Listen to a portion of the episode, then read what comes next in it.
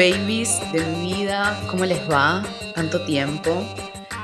Les cuento que esta serie de eclipses, sobre todo el último, me pegó bastante y estuve muy metida en mi cueva interior y así fue como surgió la posibilidad, la idea de hacer un capítulo del podcast hablando sobre la casa 12. La casa 12 tiene mucho misterio, genera mucha intriga, también mucha preocupación, sobre todo entre las personas que se empiezan a acercar a la astrología eh, y empiezan a consultar manuales de astrología tradicionales o astrólogos que son muy tradicionales en sus eh, análisis. Pero yo creo, y voy a reivindicar la casa 12, la potencia de esta casa, sobre todo porque tengo al amo y señor Lord Plutón que dirige toda mi vida desde ese rincón de la carta natal, quiero resignificarla, reivindicarla, repensarla y compartirles algunas informaciones que fui descubriendo a lo largo de los años.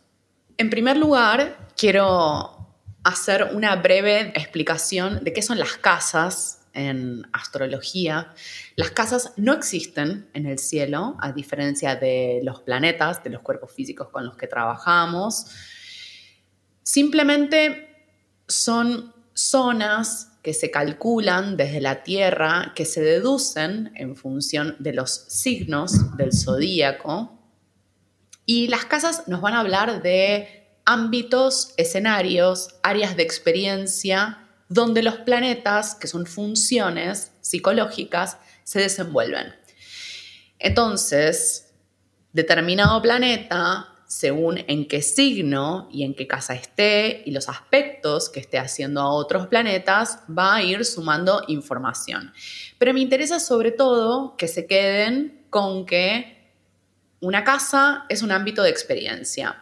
Entonces, por ejemplo, tenemos la casa 2 que se deduce del signo de Tauro, entonces nos habla del dinero y del cuerpo físico en buena medida, de la fuente de nuestra autoestima. Tenemos la casa 7 que se deduce del signo de Libra, entonces nos habla de todas las relaciones de paridad, esa casa 7, y también de aquellas personas con las que tenemos un conflicto abierto y declarado. Luego tenemos, por ejemplo, la casa 11, que es una casa acuariana, porque nos habla de los grupos de gente con los que nos vinculamos y con los que tenemos afinidad intelectual. Y así con todas las casas. Ahora, ¿cuál es la particularidad de la casa 12? La casa 12 se deduce, o las temáticas que trae esta casa, del signo de Pisces. Entonces, hay un montón de niveles de significado que trae este ámbito de la carta natal y yo creo, a esta altura del partido, que todas se superponen y dependerá del contexto de cada persona para ver cuál es el nivel que se está jugando de esa casa. Entonces puede ser que en un momento sea determinada situación, por ejemplo, un hospital, y en otro momento pueda llegar a ser otra cosa como tener una gran popularidad, porque la casa 12 habla de todo eso. Y lentamente vamos a ir metiéndonos en la temática de la casa 12 y creo que es importante pensar y considerar que muchos de los indicadores astrológicos con los que trabajamos, ya sean las casas o las funciones que representan los planetas, fueron relaborados a lo largo de los años. Siempre digo que la astrología es un lenguaje simbólico e igual que el lenguaje va cambiando a medida que la sociedad va cambiando. Entonces, la casa 12 en una astrología más tradicional, en una astrología medieval, si se quiere, nos hablaba de los espacios de encierro, ¿sí? ¿Cuáles eran esos lugares de encierro? Bueno, sobre todo los hospitales, las cárceles y los templos, ¿no? Las iglesias, si se quiere, un monasterio. o simplemente un lugar de retiro, como puede ser en India un ashram. ¿sí? Esto en primer lugar. ¿Y por qué lo traigo y lo pongo sobre la mesa? Si se trata de una astrología tradicional, medieval, que uno dice, bueno, ya fue, esa, esa, forma de vivir ya no la tenemos, la tendríamos que ir descartando. Yo creo que no funciona de esa manera porque, en principio, la Casa 12 nos habla de estos lugares donde los seres humanos se aislaban. Pensemos por un momento en las sociedades medievales, en el feudalismo, donde no había demasiado espacio para la decisión del individuo, el deseo del individuo. ¿sí? En esos momentos todavía estábamos operando bajo la lógica del clan, de la familia o del feudo. El individuo como sujeto de deseo aparece recién después de la Revolución Francesa, por un lado, y por otro lado, y por supuesto la Revolución en Estados Unidos, y después de la aparición del psicoanálisis. Recién en esos momentos es que las sociedades le dan lugar a la voluntad individual de la persona. Hasta ese momento, lo más importante era la comunidad, era el colectivo. Entonces, ¿cómo es que un ser humano podía llegar a hacerse preguntas potentes, trascendentales sobre el origen de la vida o sobre la existencia? Bueno, si caía preso, si se enfermaba o si se dedicaba a la vida espiritual. Todos ámbitos de la casa 12, porque la casa 12 nos habla de eso, nos habla de una conexión con el todo, bien al modo pisciano. Entonces, es la casa 12 una suerte de Aleph borgiano. Estoy en un lugar de esta ciudad, estoy encerrada en mi departamento de un ambiente, pero estoy conectada al todo, porque esa sería también una forma actual y moderna de vivir la casa 12. No sé si en este momento y en este contexto necesitamos aislarnos en un templo para hacer un proceso introspectivo potente podemos hacer ese proceso introspectivo potente teniendo internet y viviendo en un buen ambiente en un edificio con piscina. Quiero decir, y eso también es la casa 12. Entonces, hay algo del significado más tradicional de esta casa 12, que es el ámbito donde nos encerramos y hacemos un proceso muy profundo de revisión individual eso es lo que nos trae la casa 12. ¿Cuál es la particularidad con los planetas que están en la casa 12? Pensemos por un momento cuál es la relación entre la casa 12 y la casa 1, esto es el ascendente.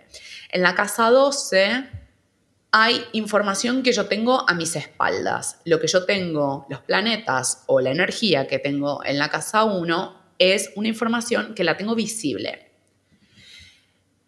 Para yo poder ver qué es lo que tengo a mis espaldas, o bien tengo que usar un espejo, o bien le tengo que pedir a otra persona que me mire. Eso es algo muy particular de la casa 12. Yo no puedo acceder tan fácilmente a esa información que está en la casa 12. Esto es, si yo tengo planetas, los planetas representan funciones psicológicas en la casa 12, no voy a poder acceder a esas funciones psicológicas de manera directa a menos que yo haga un proceso de revisión interna y que cada tanto en mi vida entre en cuarentena. La casa 12 es la casa de la cuarentena. Yo personalmente he sido y soy muy fanática de las cuarentenas. Creo, y esto es algo como bastante del legado del cristianismo, que se dan unos procesos súper interesantes en 40 días. No importa si son 40 días de encierro o si son 40 días de dejar un hábito o 40 días de no hablar con determinada persona, pero creo que hay algo en ese proceso 40 días, cuarentena, casa 12, que es absolutamente renovador. Y que renacemos de las cenizas. Es lo más Plutón en 12 que estoy diciendo del mundo, ya lo sé pero creo que opera para todos los planetas que estén ahí.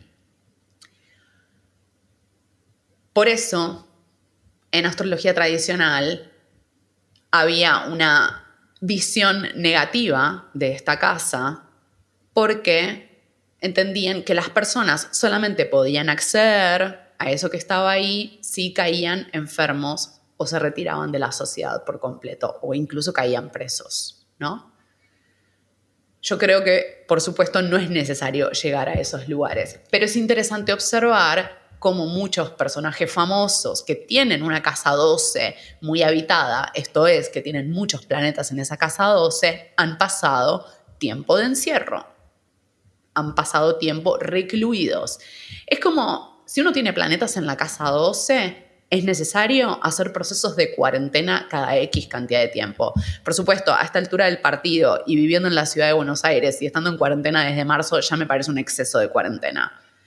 Pero puedo decir que en la medida justa puede ser muy sanador hacer un proceso interno tan profundo. Y en algún punto la casa 12, ven al modo de los hospitales, tiene algo de desintoxicación o algo de renacimiento, si se quiere.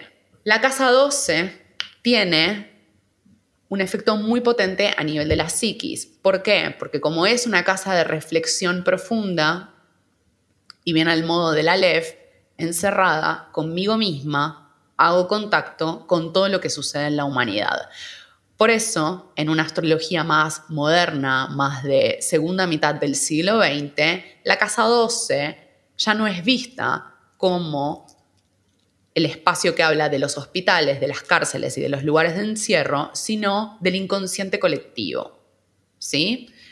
Este es un legado de Carl Jung y básicamente lo que dice es, si tenemos planetas en la casa 12 vamos a tener que hacer una revisión de cuáles son los arquetipos vinculados a ese planeta. Estoy usando un lenguaje bastante técnico y bastante complejo, pero no worries porque ya lo voy a desarmar un poco más.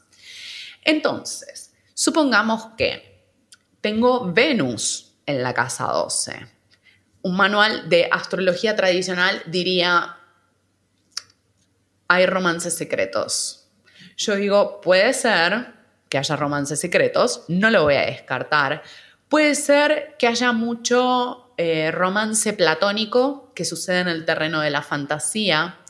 Y también, y acá es donde aparece lo más interesante desde mi punto de vista, con la casa 12, es importante rastrear si en nuestra familia hay algo que quedó trabado, dolido herido en relación a ese planeta que está en la casa 12. Entonces, he visto casos, por ejemplo, de personas que tienen Venus en la casa 12 y tal vez hay una madre o una abuela que durante el tiempo de gestación, en caso de que sea la madre, estuvo fantaseando con otra persona que no era su pareja, el padre de ese hijo que estaba por nacer. Porque la casa 12 también nos habla de esos últimos meses donde estuvimos en el útero de madre.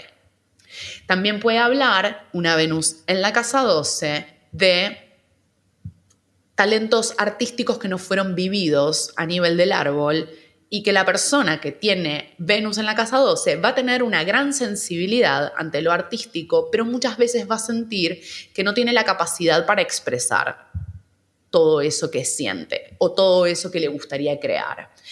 Entonces, esa Venus en la casa 12 necesita desarrollar el arquetipo de la sacerdotisa, que es, o el arcano número 2 en el tarot, esa mujer que está en contacto con su mundo interno,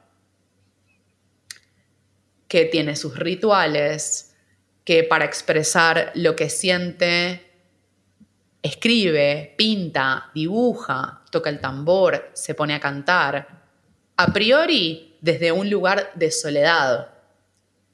Pero eso puede ser, porque eso es algo que también viene con la casa 12, algo con lo que podamos resonar profundamente en el colectivo. Y este es un punto muy interesante de la casa 12. En general, lo que más vemos en manuales de astrología es, ok, momentos de reclusión, momentos de revisión, momentos de reflexión. Ahora,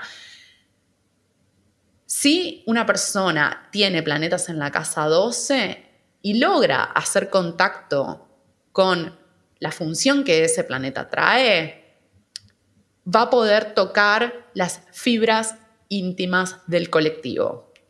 Y esto es algo súper interesante de la casa 12. ¿Por qué? Porque va a poder ir a ese lugar donde el colectivo está sensible. Entonces va a ser una suerte de exponente en eso que la casa 12 tiene.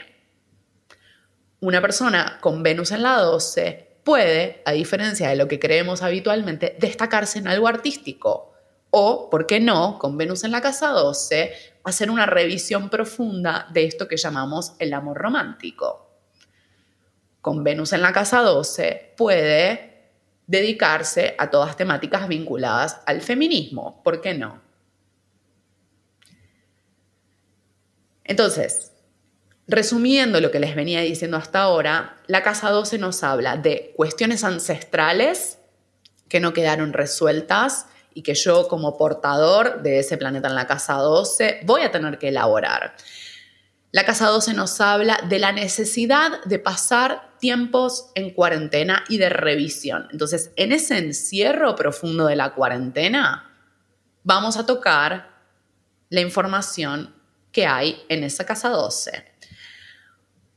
Con el planeta que yo tengo en la casa 12, si logro hacer contacto con esa función que ese planeta representa, puedo tocar las fibras del colectivo del que formo parte, porque la casa 12 es del inconsciente colectivo. Y por supuesto también hay otra lectura en relación a la casa 12 que nos dice es información de vidas pasadas.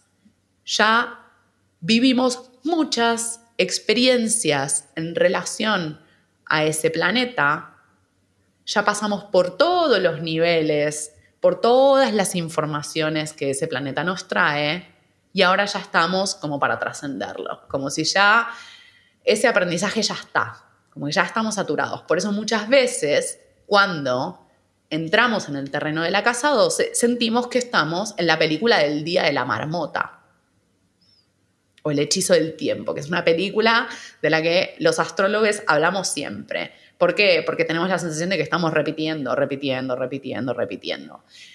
Una sensación de déjà vu constante.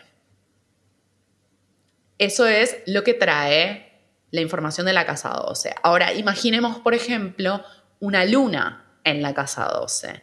Entonces, es necesario revisar también, igual que con Venus, cuáles son los mandatos sobre la función lunar, esto es, sobre la maternidad cuáles son las distintas formas de expresar lo lunar. ¿Es necesariamente teniendo hijes humanos o puede ser, por ejemplo, teniendo un refugio de animales?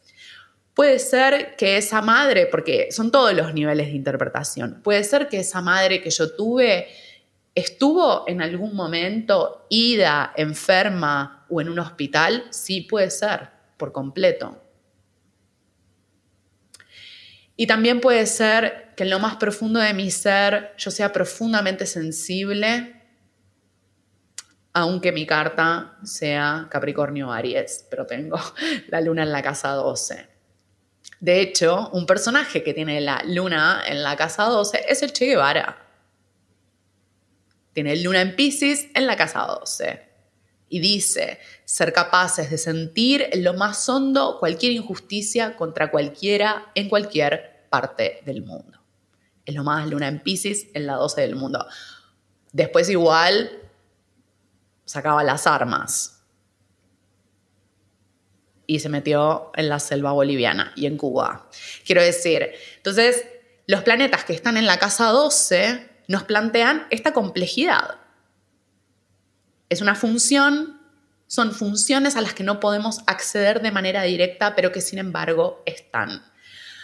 Cuando nos metemos en la profundidad de la casa 12, necesariamente aparecen las preguntas existenciales y ahí no importa tanto si es Plutón, si es Urano, si es Neptuno o Júpiter que está en la casa 12. lo que aparece es una pregunta profunda sobre la existencia. Y a veces puede venir una sensación de no sé para dónde estoy yendo, ni para qué estoy viva. En ese sentido, me parece fundamental ir hacia la casa opuesta, que es la casa 6. Una casa que en general, como astrólogos, tendemos a menospreciar, pero es fundamental desarrollar esa casa 6 cuando uno tiene una casa 12 muy poblada. ¿Por qué? Porque cuando uno se mete a indagar en las profundidades del misterio de la existencia, puede ser simplemente abrumador. O como esa palabra en inglés que dice overwhelming, que es una de mis palabras preferidas. Entonces, como la información que recibimos en la casa 12 es tan grande, imagínense que es como tener una gran antena a lo que sucede colectivamente. Es fundamental tener rutinas que nos anclen. O y o que ritualicemos la vida cotidiana. ¿Qué significa esto? Me levanto y prendo una vela. Hago mi práctica de yoga, canto el mantra. Con las lunas llenas limpio mis cristales y mi tarot. Me pongo a barrer como una forma de centrarme o a lavar los platos. Yo sé que esto para la occidental que soy y que probablemente sean todos occidentales los que están escuchando esto, es como demasiado. Es como, ok, no voy a soportar tanta vida cotidiana, que es un poco lo que está pasando ahora con la cuarentena, ¿no? ah, ¿la vida es lavar platos? ¿O qué? ¿O qué hay? No, la vida es lavar los platos. Y esto es una información que viene con todas las grandes filosofías de Oriente. Voy a citar un ejemplo que es el de Karate Kid. es la película más 80s, 90s del mundo, pero es fundamental que yo haga esto y les cuente esto. Que el señor Miyagi de origen japonés, cuando va a entrenar a Daniel San, lo entrena puliendo, encerando, pintando paredes. Y hay un dicho del Zen que dice más o menos así como te vas a iluminar llevando baldes de agua. O sea, eso es, o esa es la trascendencia en la vida cotidiana. De eso se trata. Cuanto más incertidumbre, cuanto mayor sea la angustia que tenemos por la existencia, por la vida, cuanto más desbordadas estemos, más importante es que tengamos rutinas. Este es el principio de la Ayurveda, dicho sea de paso. Ayurveda es una medicina que viene de India y que contempla la angustia existencial, porque eso es lo propio de las sabidurías de Oriente. La angustia existencial no está patologizada, sino que está incluida en la vida cotidiana. Entonces, estás mal, estás triste y no sabes por qué, sentís que perdiste tu brújula, tu propósito, levántate al amanecer o incluso antes. Hace tu meditación, Hacele una ofrenda a tu Dios, a tu diosa. Hace tu práctica de yoga, hace tus pranayamas, cocínate y andate a dormir temprano. Fin.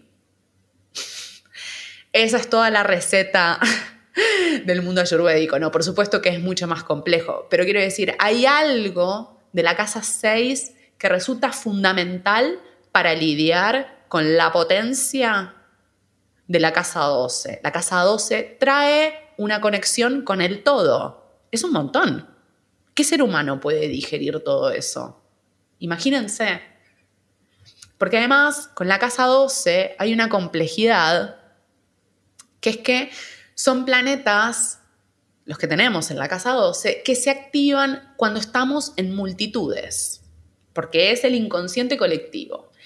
Entonces, las personas que tenemos planetas en la casa 12, probablemente lo digo por mí, lo digo por muchos consultantes que tengo y muchas personas que conozco, tenemos una sensación muy extraña ante las multitudes.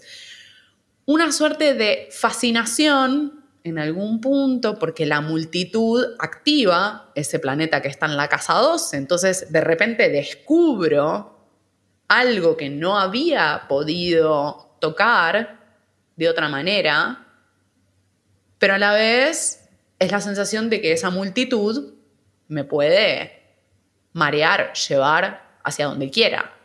Entonces es muy habitual tener con planetas en la casa 12 angustias, pánicos, ansiedades, comillas, de origen desconocido. Y hay algo interesante también que observé en el marco de esta pandemia y de esta cuarentena, que muchas personas que tenemos planetas en la casa 12, hemos lidiado con angustias existenciales, con miedos desde siempre, y ahora que cada uno está haciendo su proceso de cuarentena, estamos mucho más tranquilos.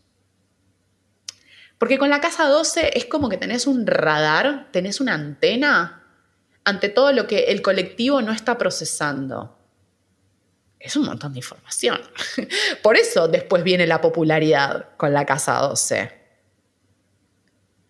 Porque hablaste de algo mencionaste algo, viviste algo, encarnaste algo que el colectivo estaba necesitando expresar y la persona que tiene ese planeta en la casa 12 lo está haciendo, está siendo el actor o la actriz.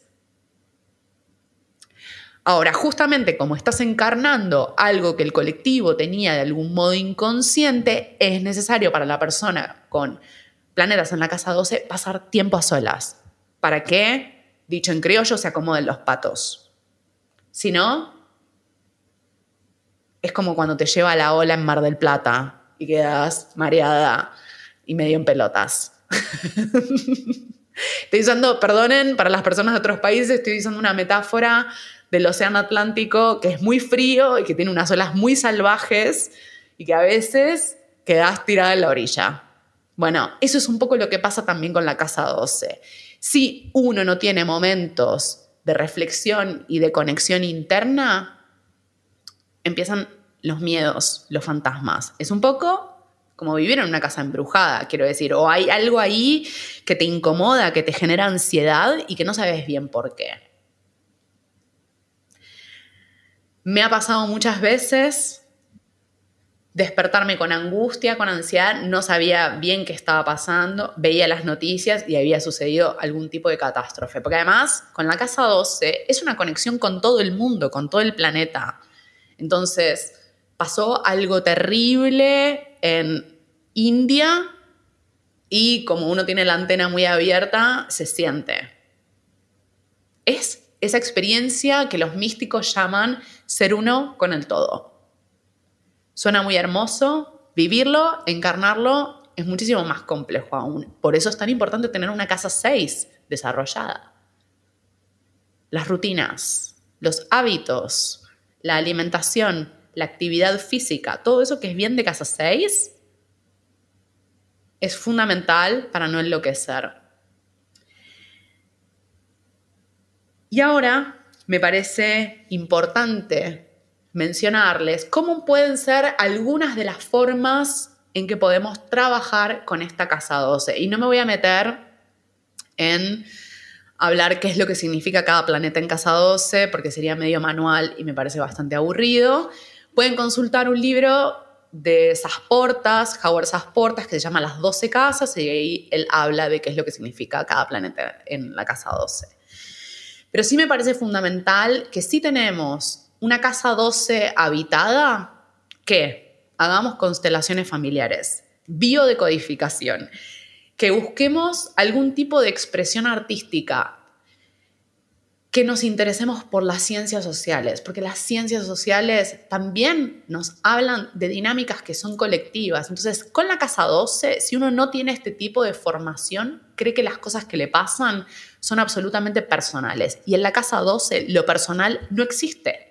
Lo personal es colectivo. Fin. Esa experiencia que yo creo que es propia en realidad es una percepción o una vivencia colectiva. Eso es lo propio de la casa 12. Y además de las ciencias sociales, si ya hiciste todo eso, bueno, hay un momento donde uno simplemente tiene que entregarse al mundo esotérico y misterioso, porque eso también es lo propio de la casa 12. ¿Cómo es que un ser humano está conectado al todo, no solo a la sociedad en la que vive, porque eso es algo que las ciencias sociales ya saben, sino también a la naturaleza y al cielo? Ese es un misterio del que hablan todos los esotéricos, las esotéricas. Hay algo de la casa 12 que podemos explicar, pero al final se escapa. Eso es lo propio de esta casa y de este ámbito de experiencia. Y les quiero contar también algunos personajes que tienen una casa 12 muy habitada para que se imaginen un poco. Y yo sé que los ejemplos que voy a traerles no son ejemplos felices del todo. Y es un poco a propósito esta elección de estos ejemplos. ¿Por qué digo esto? Porque las vivencias de la casa 12 muchas veces y sobre todo en nuestra sociedad son consideradas patologías psiquiátricas. Esto quiere decir que no necesitamos ayuda de un psiquiatra o de tomar medicación eventualmente. Por supuesto que no, para nada. Pero sí creo que hay un punto donde nuestra sociedad occidental tiene rechazo a determinado tipo de vivencias y no las puede contemplar, no las puede integrar como parte de la existencia. Y esto es parte de nuestra búsqueda por la secularización de la sociedad.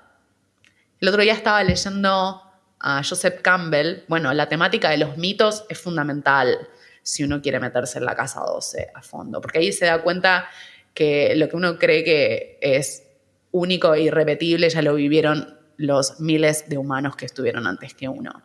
Y Joseph Campbell con Bill Moyers en esta entrevista, El poder del mito, decían algo así como que fue necesario para la civilización occidental sacarle la divinidad a la naturaleza para poder dominarla. ¿Cómo íbamos a poder domesticar, subordinar, incluso violentar a la naturaleza, y estoy hablando de los animales, de las plantas, de los ríos y de las montañas, si creemos que ahí está la divinidad? Entonces, una persona que tiene mucha casa 12 es un poco como si estuviera de planta, todo el tiempo, como si hubiera tomado ayahuasca, hongos, guachuma, lo que sea. Cuando uno entra en el registro de la casa 12, uno sabe que uno está conectado a todo, que la separación es un poco una ilusión. Entonces es normal que haya un montón de situaciones que la sociedad considera, comillas, normales, que para una persona sensibilizada desde su casa 12 no se atreva a tolerar. Por eso hay una complejidad ahí con esto de eventualmente tomar medicación. Bueno, si es necesario, es necesario. Nada que decir. Ahora también tengamos en cuenta que muchas veces consideramos que es una enfermedad y en realidad se trata de una sensibilidad. Greta Thunberg. La querida Greta Thunberg tiene Plutón en la casa 12 Así que es muy sensible a la destrucción del ambiente. Además es hiper capricorniana. Así que eh, tiene algo ahí en relación a la naturaleza, bien de Capricornio, el elemento tierra. Ella tiene un diagnóstico de Asperger y yo creo que es compatible el diagnóstico profesional con su carta natal. ¿No? Eh, habla básicamente de una persona que es muy sensible, es muy vulnerable y que necesita pasar tiempo a solas. Alfonsina Storni, la poeta, también tenía una casa 12 muy potente. Bueno, ella entró en, depresión, pero también fue una gran exponente de su época.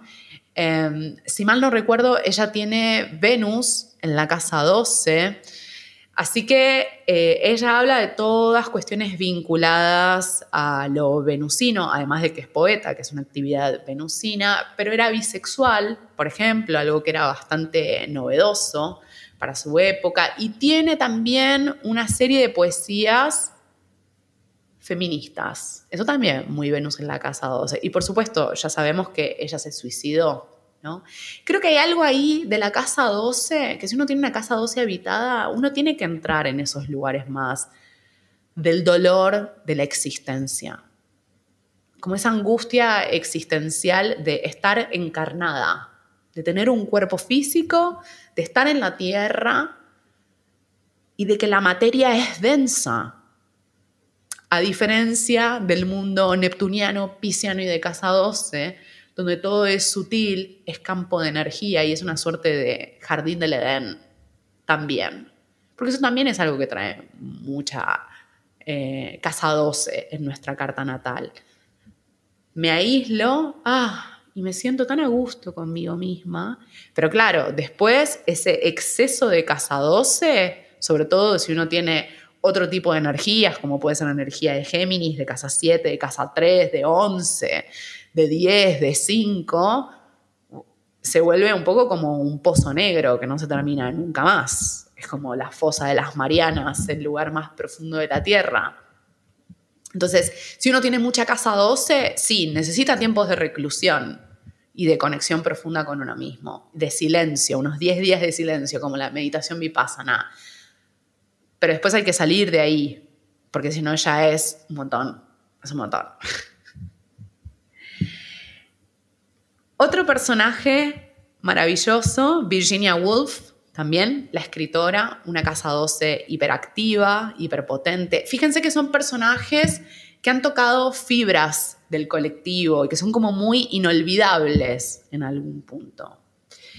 Nelson Mandela, el expresidente de Sudáfrica, literalmente pasó mucho tiempo de su vida en una cárcel e hizo un proceso súper profundo porque él podría haber seguido por la vía del enojo contra el apartheid y cuando salió de la cárcel, de su casa 12, salió con un discurso más de integración de Sudáfrica. Muy interesante también.